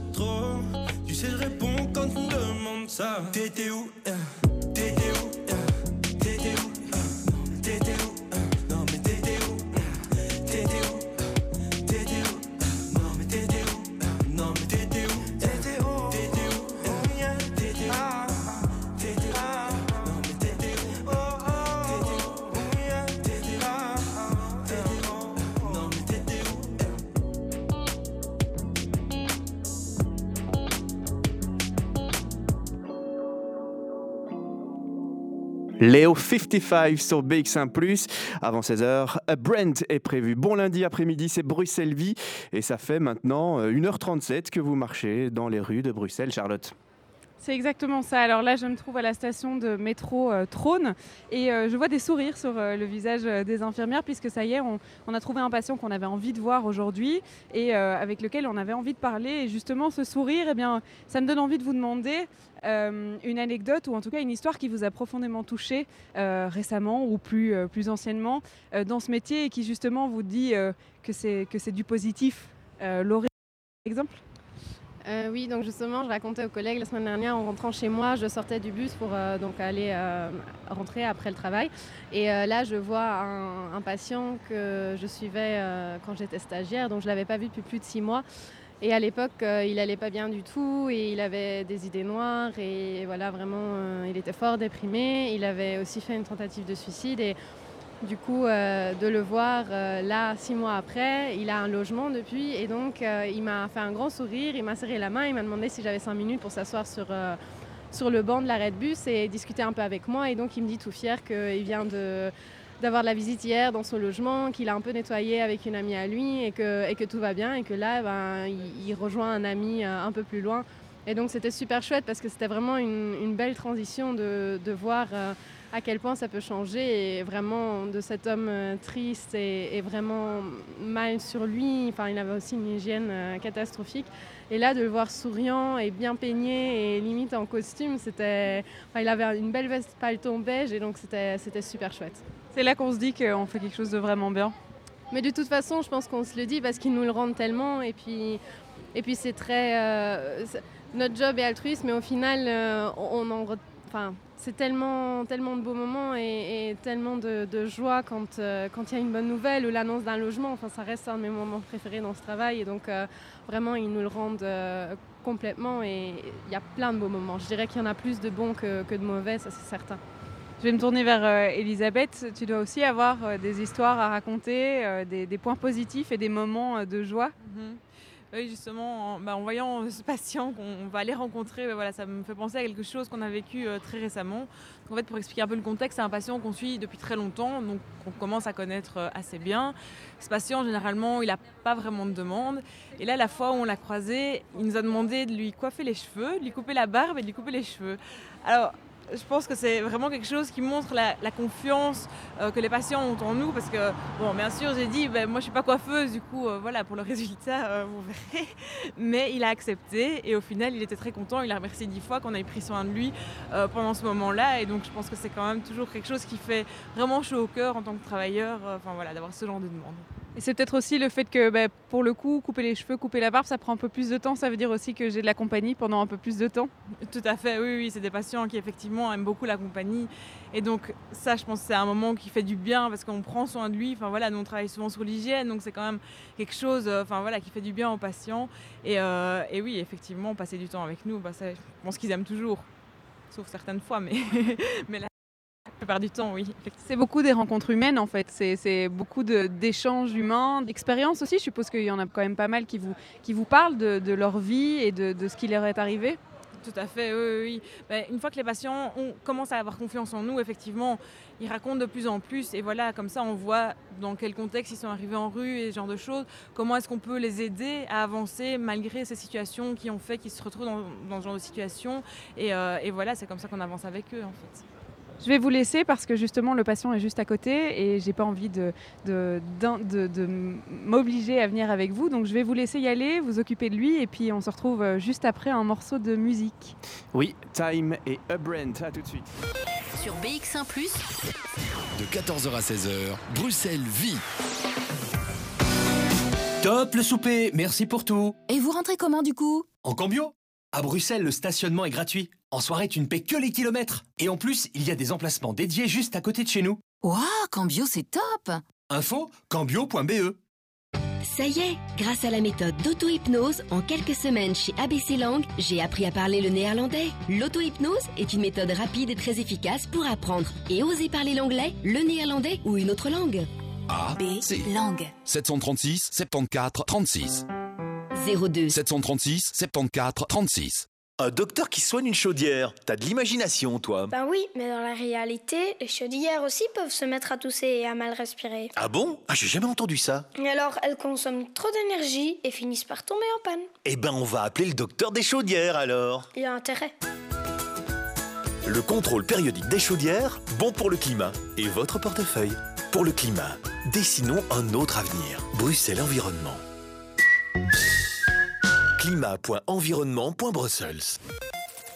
Sur BX1 toute la musique aux couleurs de la Fédération Wallonie-Bruxelles.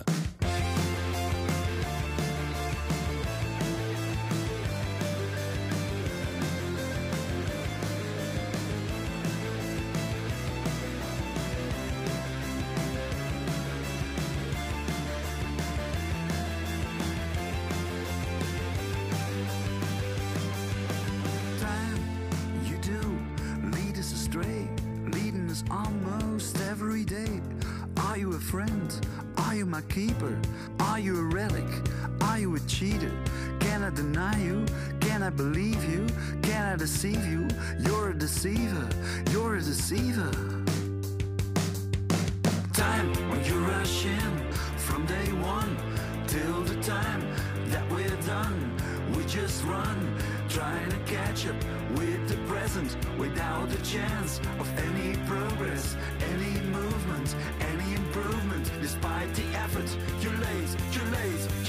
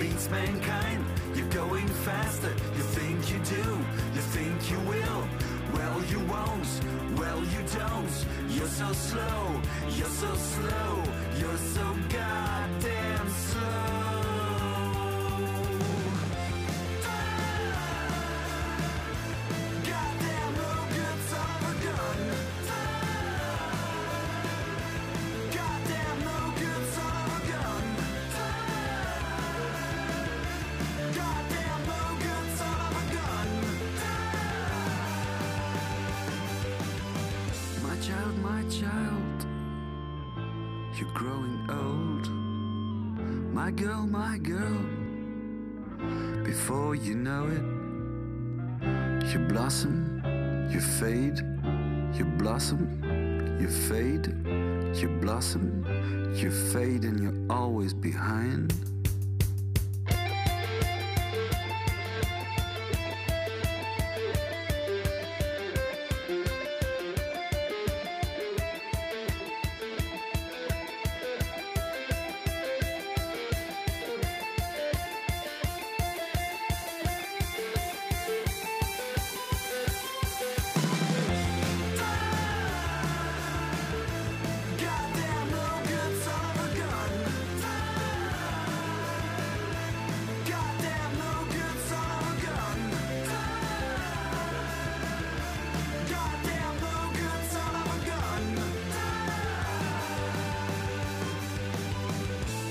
Avant 16h, Eben viendra vous faire coucou avec sa nuit américaine sur BX1+.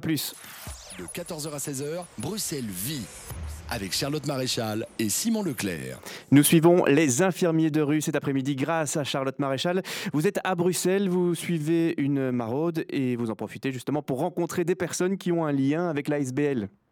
C'est exactement ça. Alors j'ai laissé euh, Laurie et Elisabeth euh, travailler puisque elles ont euh, ici un patient euh, qui n'a pas de demande spécifique comme elles ont pu le raconter, mais en tout cas c'est l'occasion de le voir, de noter qu'il a été vu, qu'il est toujours là, qu'il traîne toujours dans les mêmes quartiers, de montrer aussi que l'association est là, que s'il en a besoin, eh bien elles peuvent rediriger, que ce soit vers un médecin, que ce soit aussi vers des centres pour prendre une douche, avoir une consultation avec une assistante sociale. Enfin voilà, c'est ça le travail des infirmiers de rue, c'est essayer de, sortir du, sans-abrisme et d'avoir euh, une solution à long terme, notamment euh, via le logement. Alors si euh, ici on rencontre d'autres personnes sur la route, eh bien c'est aussi parce que l'ASBL a été aidée, notamment par une, structure qui est le fonds Venture Philanthropie, qui fait partie de la fondation Roi Baudouin. Alors j'ai Sophie Van Mallergem qui est face à moi. Bonjour Sophie. Bonjour.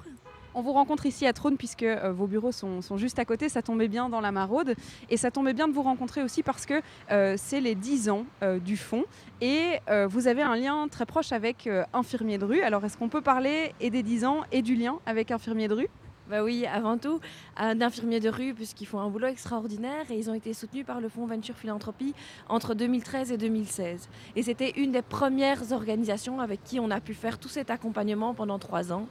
Et c'est une organisation qui est venue nous voir avec plusieurs défis et on a, grâce à la boîte à outils du Fonds Venture Philanthropie, pu les aider un petit peu. Alors il faut expliquer ce que c'est euh, le fonds Venture Philanthropie. Ce sont euh, des dons qui vont aider euh, des associations via un appel à projet et qui vont les aider non pas seulement d'une manière financière mais bien d'une manière structurelle, c'est-à-dire à long terme. Exactement. Donc actuellement, le fonds soutient et a soutenu 104 organisations, 71 euh, en cours de soutien actif, et on reçoit, euh, grâce à BNP Paribas Private Banking, euh, 1,5 million d'euros par an à redistribuer aux organisations.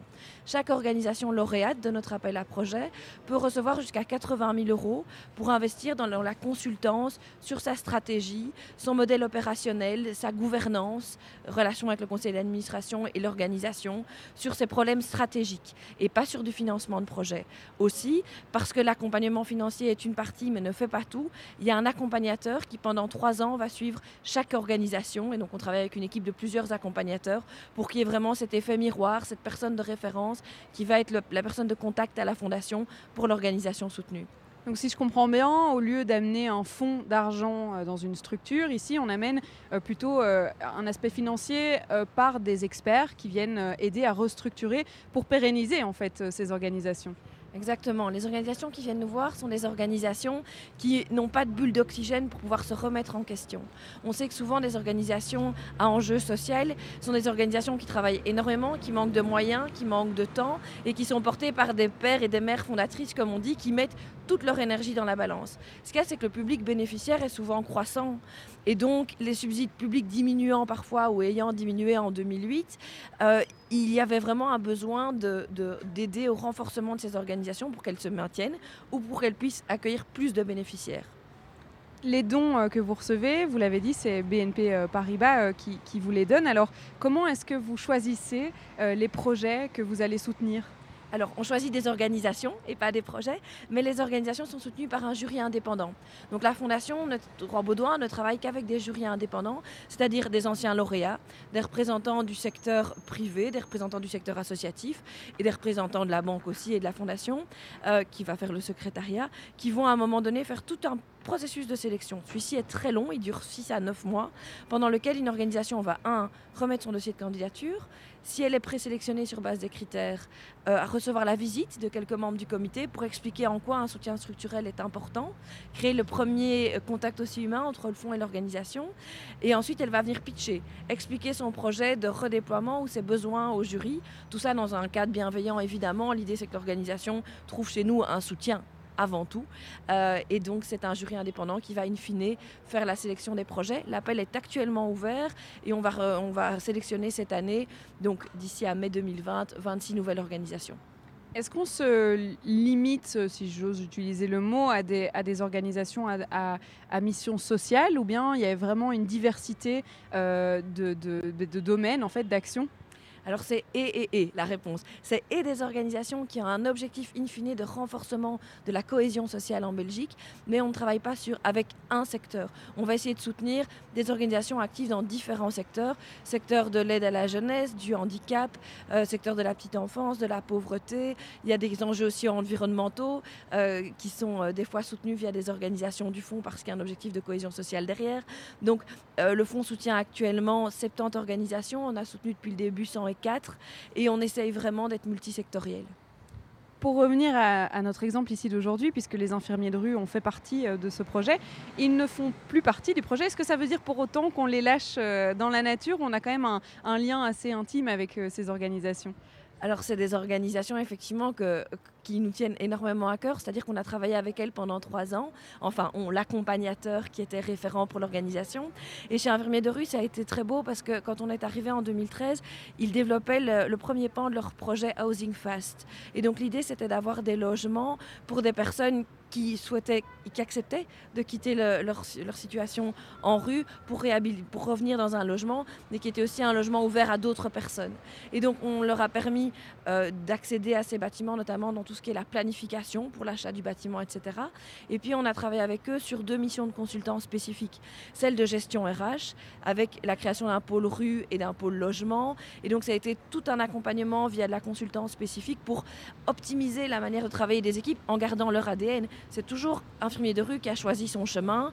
Nous, on a juste voilà, permis de, de mettre du lien et de créer des contacts avec les personnes ressources à ce moment-là qui avaient le know-how, la connaissance pour qu'elles puissent s'organiser. Et ensuite, euh, on a aussi travaillé avec elles sur toutes les questions de gouvernance, avec leur conseil d'administration et sur la stratégie financière de l'organisation, parce qu'évidemment, communiquer sur ces projets, c'est très important, mais aussi avoir des fonds qui arrivent de par différentes sources, c'est essentiel pour qu'elle puisse pérenniser son action. Justement, j'en parlais euh, hors antenne avec euh, l'association et si j'ai bien compris, euh, la volonté principale quand ils ont fait appel au fonds, c'était aussi de, déhiérarchiser, si je peux dire, c'est-à-dire de changer de système, de passer d'un système pyramidal qu'on peut voir dans une entreprise, un patron, des sous-patrons, et- etc., et des personnes de contact à plusieurs niveaux. Ici, la volonté, c'était de faire de la co-gestion et donc de permettre à tout le monde en fait de participer à, à la gérance de cette ASBL. Oui, effectivement, et c'est un enjeu essentiel. Donc, ce qu'on appelle les enjeux de gouvernance, 60% de nos organisations sont confrontées à, ces enjeux-là. Comment fonctionner mieux et comment faire en sorte que les parties prenantes, tous ceux qui sont investis dans l'organisation, puissent euh, y collaborer encore plus en fonction de leur volonté? Et c'est vrai qu'Infirmier de rue a été un peu pionnier dans ce travail-là, a posé les jalons d'une une certaine collégialité dans leur prise de décision, euh, ce qu'on peut appeler maintenant parfois la sociocratie.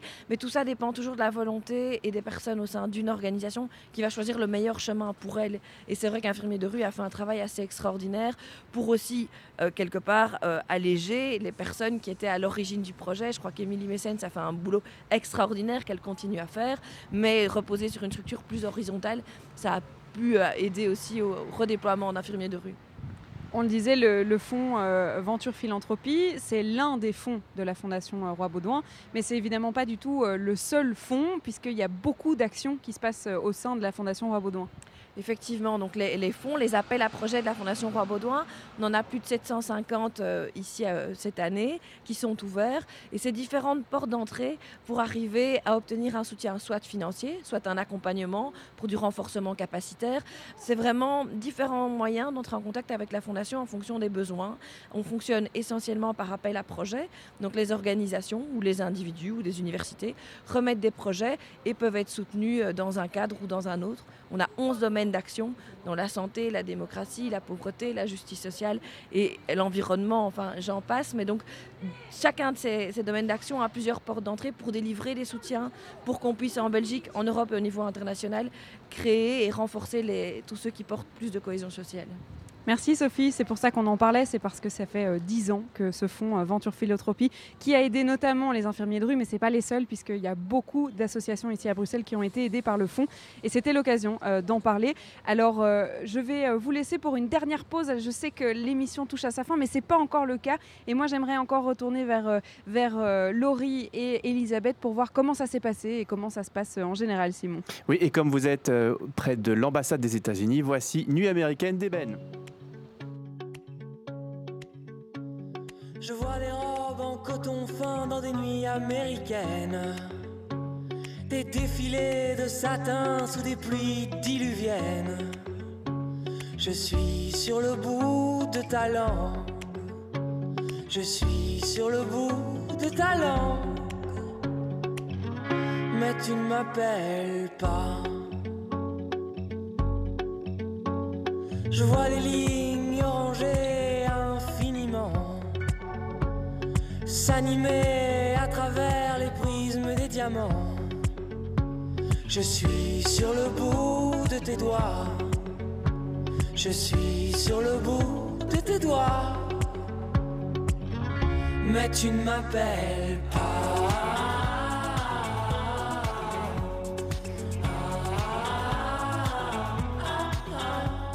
Et plongé dans la nuit noire sans connaître les lieux. Ne plus rien y voir sans la prunelle de mes yeux. Je suis dans le creux de ton angle. Je suis dans le creux de ton angle. Mais tu ne m'appelles pas. Des mains pour compter des cargos, des dizaines.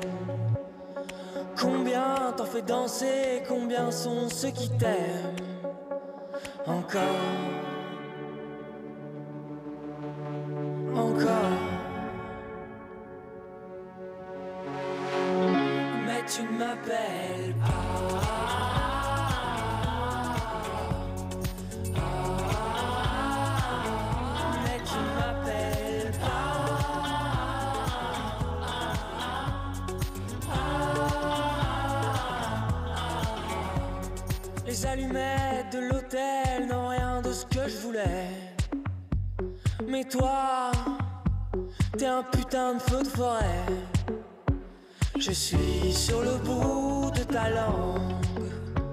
Je suis sur le bout de ta langue. Mais tu ne m'appelles pas.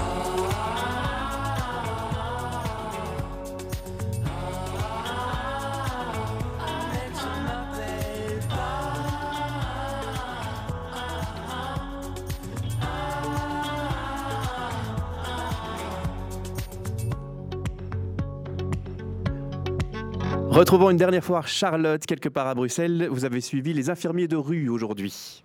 Oui, et je récupère Elisabeth pour quelques minutes puisqu'elle était en train de boire un café ici à l'intérieur. Vous avez rencontré un patient, c'est l'occasion de gagner sa confiance et surtout de discuter. Comment ça se passe?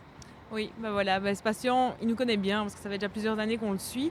Et voilà, directement, il a proposé de nous payer un café. Donc voilà, on a été chercher un café qu'on boit ensemble. C'est très chouette. On parle un peu de tout et de rien. Là, il nous montrait des plaies qu'il avait sur le crâne. Il a accepté qu'on les soigne. Donc ça, c'est vraiment une grande victoire.